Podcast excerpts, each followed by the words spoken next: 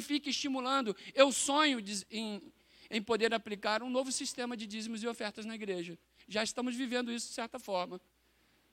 Eu, sinceramente, sonho não precisar mais fazer momento de dízimos e ofertas. Para você não precisar ser estimulado por mim, nem pela pessoa do dirigente do culto, nem por nada, nem por ninguém. Apenas por Deus. De você, de nós termos os gasofiláceos espalhados por aí, você chega, normal, entrega o seu dízimo, você volta para sua casa porque você tem consciência. Eu não preciso te prometer nada, porque você conhece o seu Deus e você sabe que quem te promete é Deus. E qualquer coisa que eu venha te prometer aqui, analise bem o que eu estou te prometendo. Analise muito bem, biblicamente e teologicamente, porque pode ser que eu esteja sendo tendencioso. Deus me livre e me guarde disso. É óbvio. Vai chegar no início do mês. Vai chegar na metade do mês. Tem conta para pagar amanhã. E a gente vê o saldo da igreja não melhora. É óbvio, humanamente as, berdas, as pernas bambeiam. Mas quando a gente vai vivendo todo mês e vendo a fidelidade de Deus, pandemia, irmãos, não sobrou dinheiro, mas Deus nos deu condições de pagar todas as contas e ainda triplicar o número de atendimentos de cestas básicas no projeto social. Você deveria dizer amém. Você deveria dizer glória a Deus. Para eu ser mais honesto ainda com o irmão, eu acho que esse mês é o mês que deu uma apertadinha. Mas eu preciso pegar o microfone e vir te prometer o que Deus nem prometeu para te estimular você ser dizimista? Primeiro dia que sentou na igreja aqui, você ouviu uma palavra de Deus, se converteu, seu coração deveria estar convertido também a entregar um dízimo, uma oferta. Você entendeu um projeto significativo, que você sabe que aquilo vai dar resultado. Eu tive uma resposta espetacular com as pessoas que se sensibilizaram com a dificuldade da gente com o computador, toda hora travando, toda hora dando problema, da gente conseguir comprar um computador.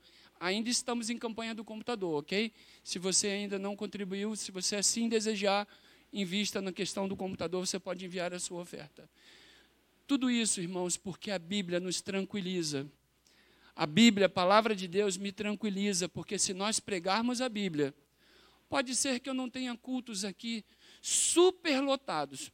Pode ser. Talvez se eu colocasse uma plaquinha ali, venha que o seu milagre está aqui. Talvez nós teríamos uma adesão um pouco maior. A pessoa que vem, porque quando ela ouve ver uma plaquinha ali, venha que o seu problema está resolvido, porque a bênção de Deus está nesse lugar. Irmão, no mínimo você deveria botar o pé atrás. A bênção de Deus não tem hora marcada para acontecer. O milagre não tem necessariamente um lugar pré-definido, principalmente por aqueles que se beneficiam e botam no bolso o seu mega salário, porque o seu milagre, porque a sua bênção. Quando a gente conhece a Bíblia, quando a gente se aprofunda na Bíblia, e Provérbios nos ajuda nisso, a gente rompe. A gente não precisa de estímulo. A gente não precisa que o pastor da igreja ou a ministra de música fique aqui pregando e pregando e falando o momento de ofertório. Não que você não deva ser esclarecido. Você deve ser esclarecido. Tem pessoas que não sabem nem o beabá de quando começou eu, a ideia, biblicamente falando, dos 10%, da, da grandiosidade, da ideologia por trás da semeadura. Você planta e você colhe. Tudo isso é bíblico mas você não pode se deixar enganar. Quando você lê a Bíblia, parece que o véu sai, as vendas nos seus olhos, elas são arrancadas, porque a Bíblia esclarece para você e você se aprofunda nela e você certamente vai ouvir aquilo que você vai ouvir aqui hoje. Provérbios capítulo 1, versículo 10. Meu filho, se os maus tentarem seduzi-lo, não ceda. Se eu terminar a série de mensagens seminaristas pregaram, os colaboradores, outros pastores pregarem sobre o Provérbios. E se nós encerrarmos a, a, série de mensagens, pelo menos você guardando isso no teu coração, eu já estou feliz e contente vou pular de alegria. Sabe por quê? Porque muitas coisas na vida das pessoas dão errado porque elas se submetem. Porque elas têm uma fragilidade. Eu e o pastor Luiz Fernando temos conversado muito sobre pessoas na área de vulnerabilidade. O pastor Luiz Fernando está chegando aí, está me ajudando a cuidar da, de parte das coisas do projeto social, em especial agora de entrevistar pessoas, verificar quem precisa receber cesta básica quem não precisa. Nós estamos falando muito sobre pessoas vulneráveis. Na área de ação social existem os vulneráveis porque ou eles não querem nada com nada, ou de fato sofreram problemas gravíssimos que precisam de uma ajuda, ou são aproveitadores, ou tragédias da vida, como por exemplo, desemprego no meio da pandemia aconteceram e precisam de uma ajuda. Mas irmãos, eu tenho ficado assustado.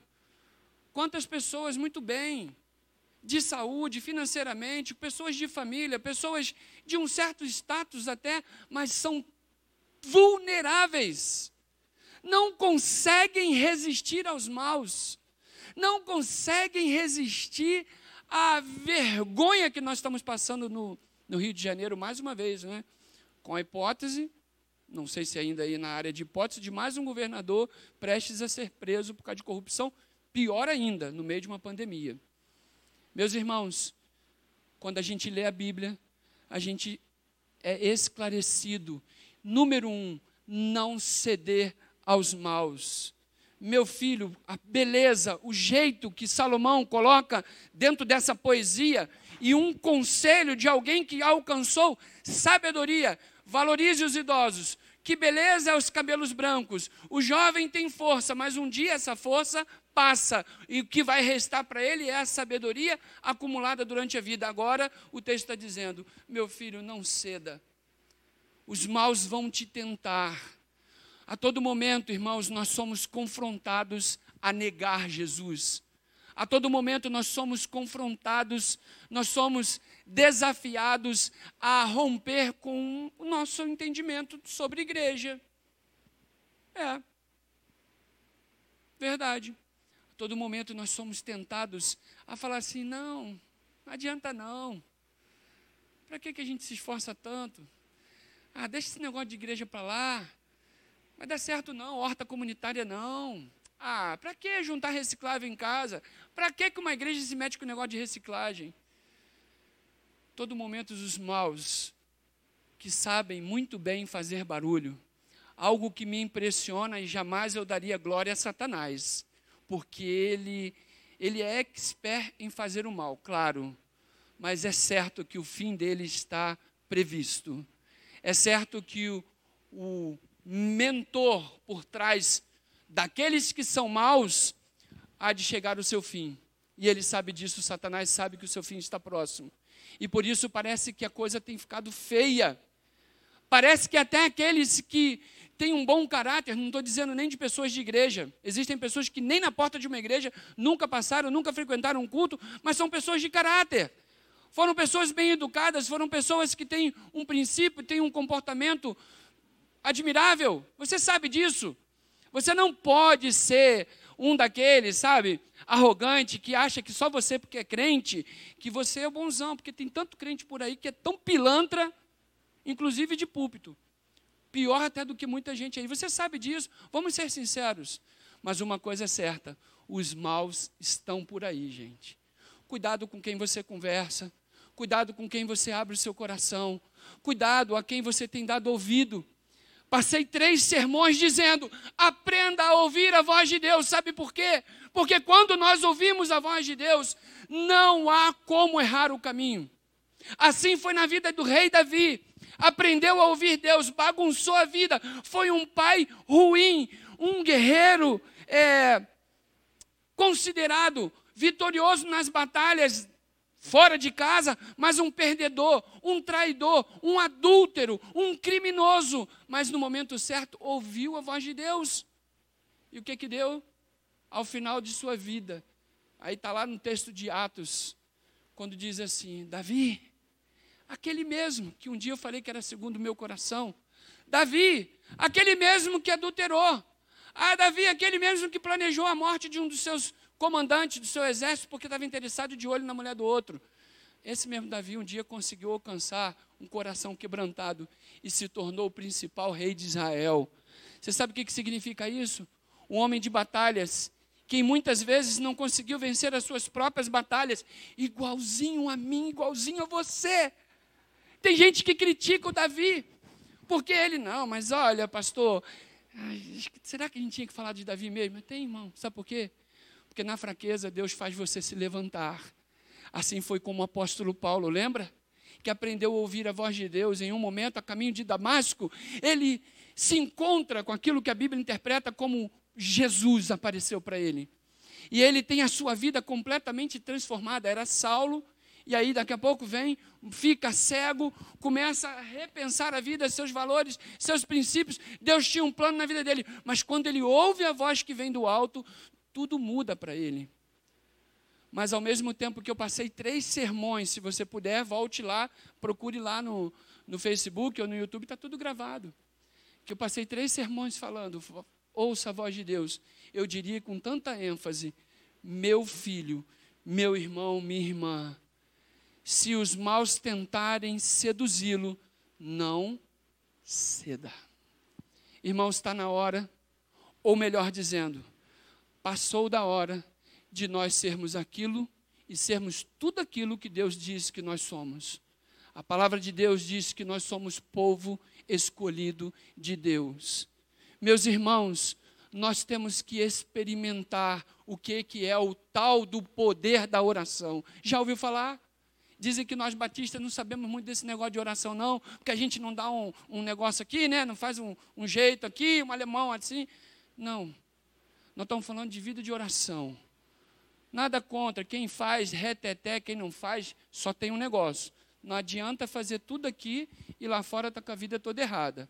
Como também não adianta nada não fazermos nada disso aqui, não tem mover, não falam aleluia, não falam glória a Deus, mas a vida lá fora também está toda errada. Então, está tudo errado, né? Mas uma coisa é certa: se nós ouvirmos Deus, nós vamos entender que nós podemos ser tudo aquilo que Deus disse que nós somos. Nós somos povo escolhidos por Deus, chamados pelo seu nome. Nós somos Cristo pequenos. Somos tão, ou deveríamos ser tão parecidos com Jesus, que alguém, ao nos ver passar, falaria assim: não, lá vai o pastor Billy, ah, aquele que dá a cesta básica. Não, não, não é por isso não, porque isso aí é mais do que o meu dever tentar ajudar a comunidade que eu estou inserido. Sim ou não, gente? Nós já deveríamos estar sabendo fazer isso. Hoje a gente tem um pouquinho, tem quatro anos que eu estou batalhando para a igreja aprender o que, que é ação social, que é diferente de assistencialismo. Mas é alguém ver assim um homem ou uma mulher de Deus passando. Gente, você já falou com aquele fulano? Você já conversou com aquele cara ali que é da igreja ali do, do, do Cibiluz ou qualquer outra igreja séria? Aquele cara tem um negócio diferente. Aquele cara ali, conversa com ele. Conversa com ele que você vai ver o que, que tem. É assim que deveríamos nos identificar. Passou da hora da igreja do Senhor Jesus. É a pandemia. Ah, mas é a pandemia, estou com medo de ir à igreja. Beleza, mas assiste o culto online. Ah, eu estou com é a pandemia, é o desemprego, não tem problema. Se não abrir essa porta aqui, Deus vai abrir outra. E se não abrir aqui do jeito que eu queria, eu vou ralar e para até que Deus faça que eu abra, que uma porta se abra diante de mim, nem que eu venda picolé na praia. E assim vai, gente. Nós deveríamos estar sendo conhecidos nessa pandemia como um povo que está sendo consultado. A igreja do Senhor Jesus, a minha preocupação não deveria ter sido em algum momento, confesso aos irmãos, que parecia que eu estava recomeçando o trabalho do zero. Só que com uma diferença: eu tenho um templo vazio. Eu tenho uma internet de alta velocidade, um bom computador, que sete pessoas num culto de homens assistem um culto. Eu não deveria ter essa preocupação. Eu deveria estar preocupado, sabe o quê? Em estar sendo consultado pelas pessoas que têm dúvida, que têm medo, que têm medo de morrer, que estão entrando em depressão e deveriam estar batendo na nossa porta todo dia, toda hora. Se ninguém bateu na sua porta, você deveria perguntar: Deus, por que ninguém bateu na minha porta para me pedir oração? Se ninguém bateu na sua porta, pode ser que você esteja totalmente fora daquilo que Deus quer para você.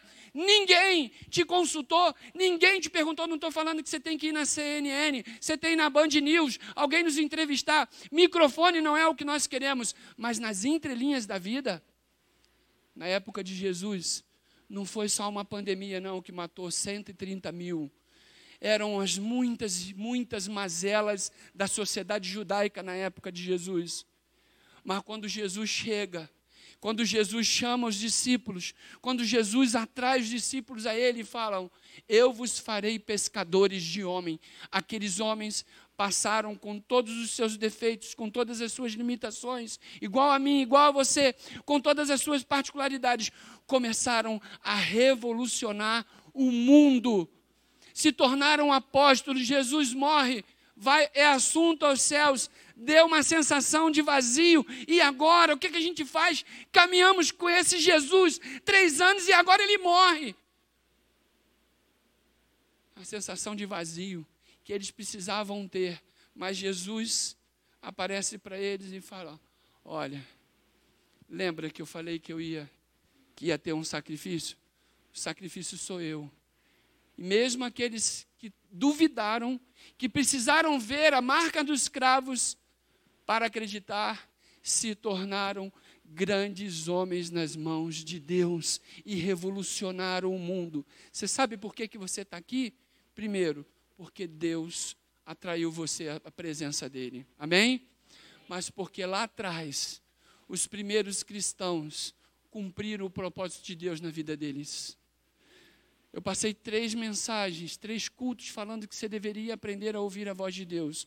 No dia que eu aprendi a ouvir a voz de Deus, minha vida estava indo para cá, ia ser médico. Deus falou: não, vai para lá, você vai ser pastor, vai fazer seminário, igual está acontecendo com Marlon, igual está acontecendo com Gilson. Minha vida mudou.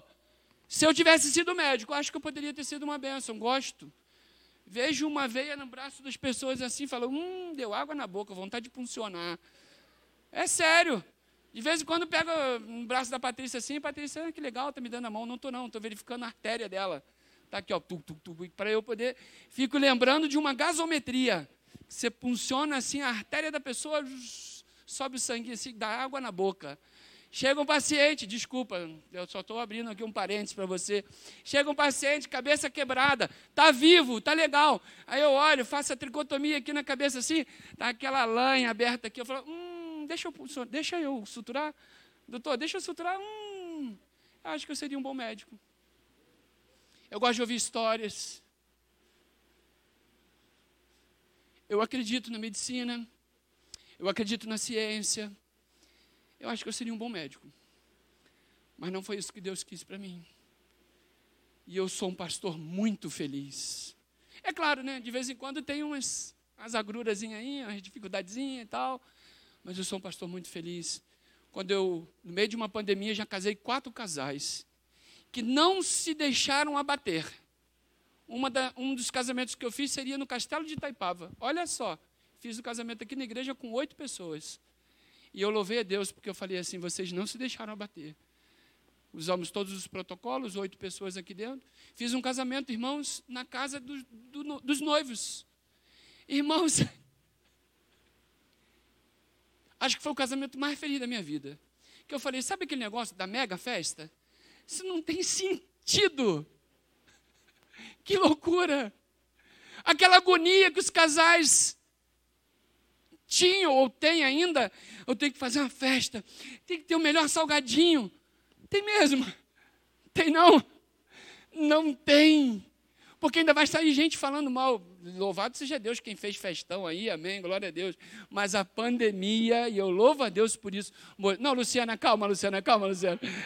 Mas contrata a Luciana para fazer festinha, tá? boa, boa, Luciana, boa, Luciana. Mas, irmãos, gasta um dinheirinho com a Luciana para ela não ficar chateada comigo. Mas olha só. que a Luciana faz festas.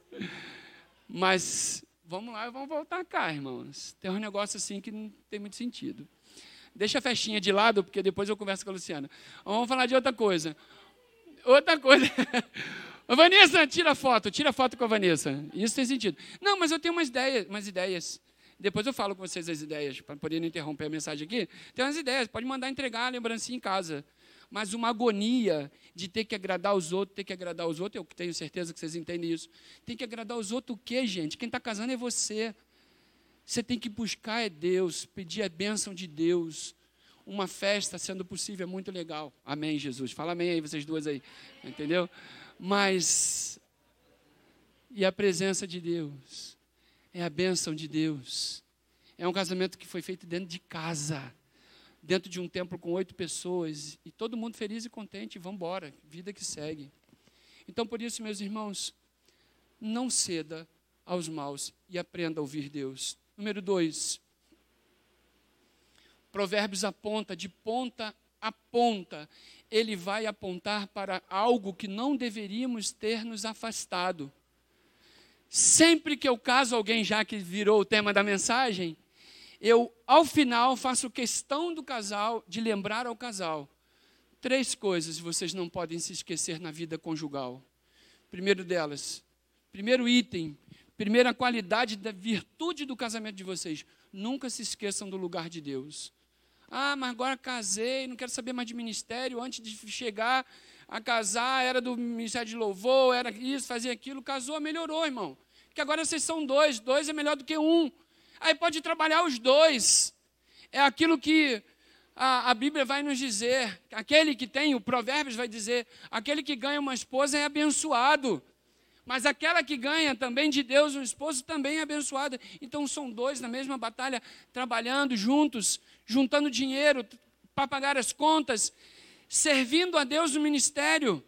Não tem essa história, não cabe na cabeça saber, mas oh, o cara era tão bom, tudo bem, casou, agora você tem que pagar conta, é vida autônoma, você tem que ter uma casa, você tem que agora investir, você tem que fazer sua vida correr. Mas, irmãos, não se justifica, não cai na minha cabeça, não entra. Jovens que na sua juventude eram uma potência, bastou casar para começar uma encrenca. Ou o marido não quer mais que ela vá para a igreja, que não se envolva, é óbvio, né? Tem uma matéria no curso de noivo que a gente fala assim: redefina a sua vida agora, porque você não é mais solteiro.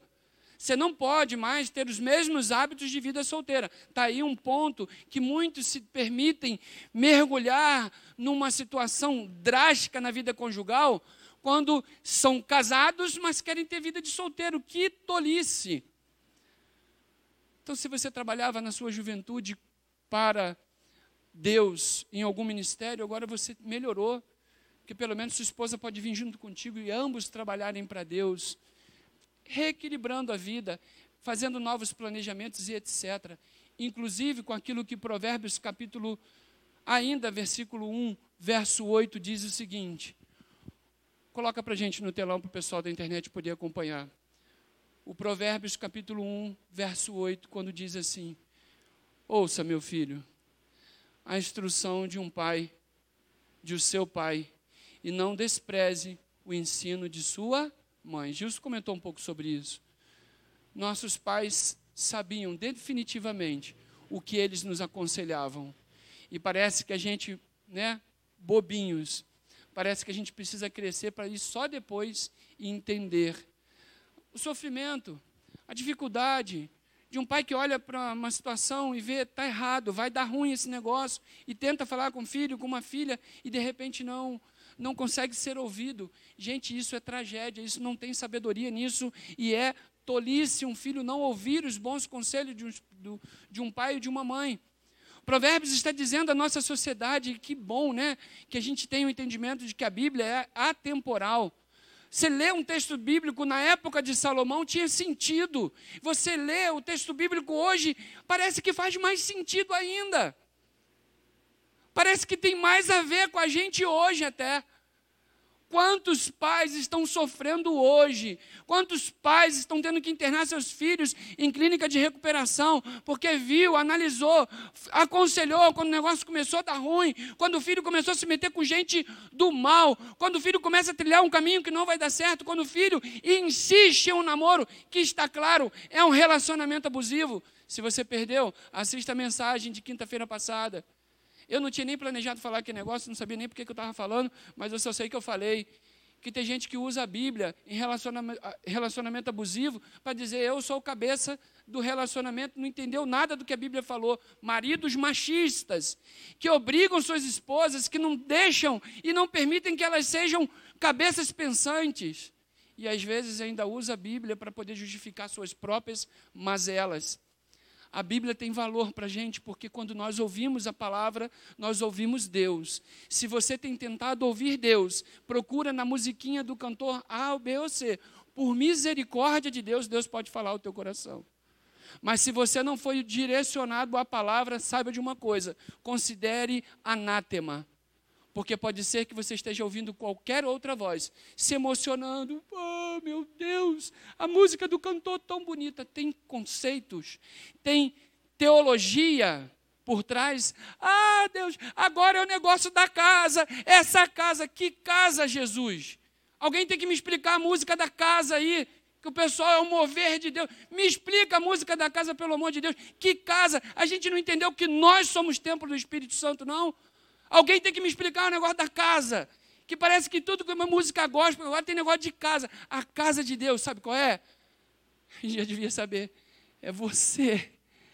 Você é morada de Deus. Você mete o pé daqui, você sai daqui, Deus não fica nesse lugar, não você mandando a benção dele para proteger esse lugar aqui. Porque esse lugar aqui é um lugar consagrado, mas isso aqui não é casa de Deus. Acho que seria até legalzinho para Deus ficar aqui. Porque aqui não tem problema, não tem as suas encrencas, nem as minhas, não tem os seus pecados, nem os meus. Aqui seria o lugar confortável para Deus. A gente sair, Deus ficar aqui.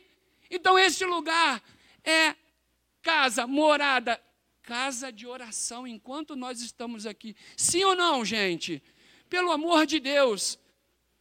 É cantor gospel para tudo quanto é lugar que não vai numa igreja pequena, porque a igreja pequena não tem 30 mil reais para dar. Tem que considerar anátema, não desmerecendo aqueles que trabalham com música. Eu louvo a Deus porque nós estamos trilhando o caminho de investimento em pessoas da área da música, do louvor e adoração, para poder investir na vida deles. Meu sonho é que essa igreja abra todo dia. E para essa igreja abrir todo dia, todo dia ter culto aqui, eu talvez, muito provável, terei que ter músicos é, contratados aqui para me ajudar a fazer o negócio, porque os voluntários não aguentam. Mas isso não tem nada a ver de ter um salário e de viver e confundir coisas do reino com o mundo gospel que tem se instalado por aí. Se você ouve uma música gospel e esta música não te redireciona para a palavra, cuidado, pode estar tudo errado. Ah, mas eu, pastor, eu chorei tanto. É, irmão, eu sei como é que é esse negócio. Muitas vezes nós choramos muito, mas não tem nada a ver com Deus. Muitas vezes é o seu coração, muitas vezes são suas emoções erradas e equivocadas. Cuidado. Você ouviu uma música, você ouviu uma palavra que te direcionou para a Bíblia, invista nisso. Veja o que a Bíblia diz sobre aquilo que o cantor cantou. Olha, a gente rala para poder botar música boa na igreja. Para a gente poder não ficar cantando a mesmice só porque dá na rádio evangélica. Eu confesso aos irmãos, tenho às vezes dificuldade de ouvir aquilo que é evangélico.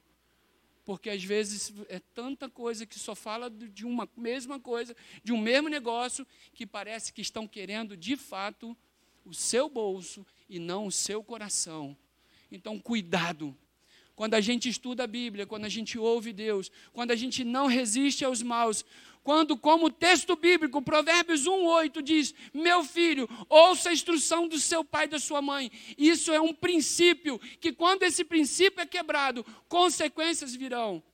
Se não ouviu, ouça a mensagem de quinta-feira, parte do capítulo 1, que diz Deus, é como se Deus, alguns acham que é a própria sabedoria falando, mas eu entendo, compreendo dessa forma, que é o próprio Deus falando: vou rir de vocês, eu vou zombar de vocês quando ah, problemas, dificuldades bater a porta de vocês, porque vocês não me ouviram.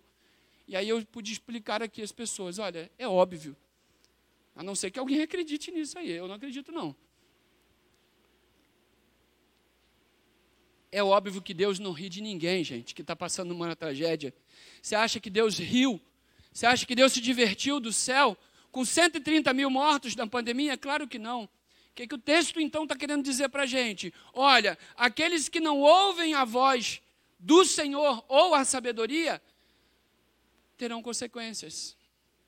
Então, o autor está mostrando que não ouvir a voz de Deus trará consequências naturais. Eu sei que tem pessoas que querem entender Deus assim. Fique à vontade, irmão. Eu não entendo Deus assim. O Deus da Bíblia, que eu estudo, que eu me converti, não é esse Deus que fica com um cajado, sentado num trono de graça. Ó, pecou? Joga um raio na cabeça. Estou simplificando aqui, porque eu já ouvi coisas tão sérias por aí que eu me sinto até vergonha de falar: meu Deus, será que o cara pensa isso mesmo? Será que alguém falar mal, ou melhor dizendo, fazer uma crítica ao presidente da República, é, Deus vai matar ele por causa disso, porque alguém considera o presidente da República ungido de Deus, e sem questões políticas aqui. Porque, pelo amor de Deus, alguém que tem uma analogia e é, na pandemia faz uma crítica a um corrupto, ah, porque é pastor, tá? Mas é pastor, mas errou. O pastor que foi preso, líder de um partido. Será que você pensa? É consequência. E eu louvo a Deus porque o Deus da Bíblia nos mostra que se você ouve a voz dele, você tem as consequências boas disso. Mas se você não ouve a voz dele, você também tem consequências disso.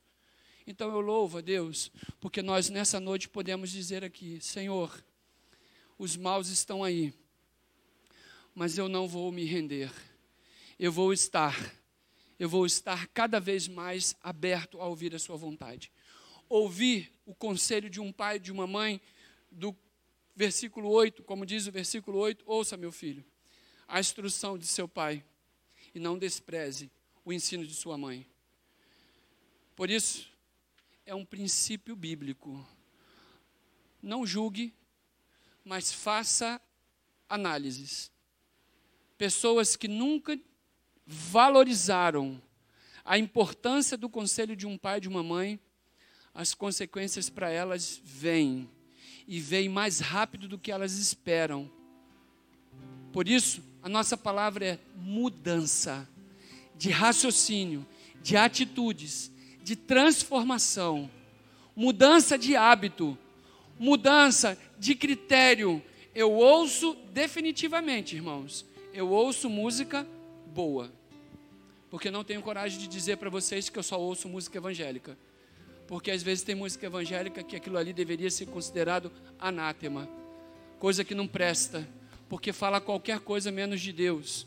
E quando você ouve uma música, quando você ouve uma oração, quando você ouve alguém dizendo, não, mas que eu tenho vida de oração e que suas atitudes não mostram isso, elimina, joga fora, porque o Deus que nós servimos, que é o Deus da Bíblia, é o Deus que um dia inspirou Salomão para nos dar todos esses ensinamentos aqui, que vai do filho ao pai, à esposa, ao empregado, ao se comportar diante dos governadores, de tudo que você pode imaginar. A Bíblia fala e com propriedade você sai dali instruído à verdade, direcionado à verdade. Então, por isso, irmãos, já estou sonhando com a próxima leitura da Bíblia de 80 horas. Já estou sonhando quando nós vamos poder recuperar o projeto de escrita da Bíblia. Cada um de nós vai poder escrever um capítulo da Bíblia. E depois nós vamos juntar isso tudo num livrão grandão. Você vai ter a alegria de dizer: olha, o ato de escrever um capítulo da Bíblia é simbólico. O ato da gente ler a Bíblia em praça pública em 80 horas é simbólico, mas é uma verdade nós que cremos em Jesus precisamos valorizar a Bíblia e ter os nossos ouvidos atentos ao que o Espírito diz à igreja pela palavra, em nome de Jesus. Por isso, meu irmão, eu aprendi na Bíblia algo muito legal, algo muito abençoador, e algo quando eu tive contato, eu falei: tá aí, é a graça de Deus é a maravilhosa graça de Deus. Quando eu penso que a Bíblia me estimula a ter um comportamento ético, comportamento moral, me ensina a ser um pai melhor, ensina mulheres a serem esposas melhores, ensina a líderes se portarem diante dos seus liderados. Quando a Bíblia aponta que eu posso ser um político, mas eu posso ser honesto. Quando a Bíblia me estimula a ser um cristão, sal da terra e luz do mundo, eu falei: só tem um jeito, só tem um jeito de ser tudo isso aí que a Bíblia está falando: graça de Deus. Você sabe o que, que significa graça de Deus? Favor. Você sabe por que, que você pode sair daqui uma pessoa melhor? Porque Deus trouxe você aqui para ouvir tudo isso, por mais maluco que eu seja, por mais doido aqui que seja o meu sermão, porque tem hora que eu nem eu mesmo sei o que estou falando. Mas, se Deus falou com você, leve para sua casa aquilo que Deus falou com você e viva pela palavra. Quantos podem dizer amém? E você só vai poder viver pela palavra. Canso de dizer para o adicto que eu oriento, cara, você não está vendo que essa cocaína vai te matar, velho? De 10, diz a estatística, que 7 não vão, não vão conseguir. Mas diz a estatística que 3 vão conseguir. 3 vão conseguir, sabe por quê? Porque conseguem se render à graça de Deus conseguem entender que eles, pelos seus próprios feitos, chegaram ao fundo do poço e agora eles precisam receber a graça de Deus. É possível um viciado se libertar, sim ou não? Sim, mas se tentar sozinho vai quebrar a cara. Precisa do que? Da graça. Sabe o que a palavra fala sobre graça? Graça de Deus sendo justificados gratuitamente por Sua graça, por meio da redenção que há em Cristo Jesus. Percebe que está tudo interligado? A graça é o favor, mas não haverá favor se não tiver Jesus. Não haverá favor se não tiver havido antes cruz do Calvário. Não haverá justificativa, não haverá empoderamento, não haverá justificação diante de Deus se não houver Jesus. Por isso, meu irmão, com pandemia, sem pandemia, com emprego, com desemprego, com problema político, seja lá com o que for, não abra mão da sua fé. Não abra mão do seu relacionamento com Deus. Não deixe de orar sequer um dia. Não deixe de ler a sua Bíblia. Valorize a sua Bíblia. Seja de papel, seja na internet, seja no celular, não importa, essa conversa já não existe mais mas leia a palavra, deixa Deus falar contigo, deixa Deus te empoderar. Eu estou enfraquecido, então leia a palavra. Ah, eu estou me sentindo que não vai dar. Então se renda mais, busque mais a Deus, porque uma coisa eu sei: Deus jamais vai virar as costas para nós. Deus sempre nos dará o escape, Deus sempre nos dará a solução. Quantos podem dizer amém? Deus sempre nos fará superar é claro, a pandemia deu uma bambeada nas pernas, mas nem que sejamos vitimizados pela morte ou nos tornemos vítimas da morte. A morte não vai nos segurar na sepultura. Quantos podem dizer amém? Meu irmão, minha irmã, em nome de Jesus, creia nisso. Essa é a graça do Senhor sobre a minha vida e sobre a sua vida. Mais uma vez, sendo justificados gratuitamente por sua graça, ou seja, pelo favor imerecido de Deus, é possível ser um homem ético, é possível ser um marido melhor, é possível ser um jovem fiel a Deus, é possível eu honrar os meus compromissos, é possível eu pastorear a igreja com prudência, com ética, com comportamento ilibado. É possível a gente se organizar para a gente contribuir com nossas finanças. É possível abençoar a terceira idade com uma ginástica ou com uma caminhada.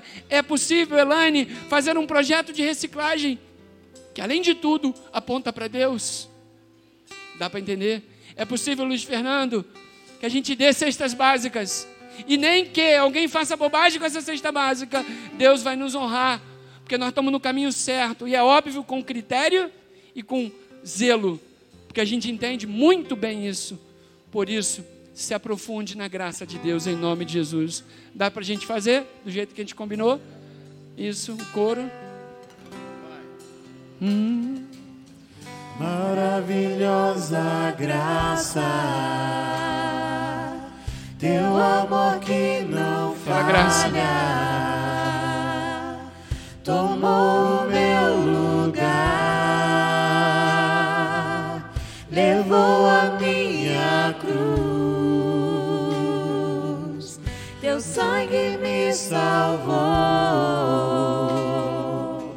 minha dívida pagou.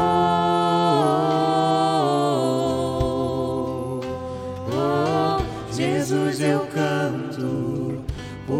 hoje livre sou. Você pode se colocar em pé? Você pode cantar essa parte da música com a gente? Maravilhosa graça.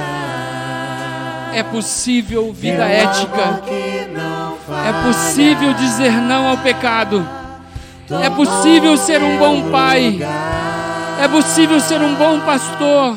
É possível ser um bom empresário. É possível por causa do sangue de Jesus que me lavou e me redimiu. Minha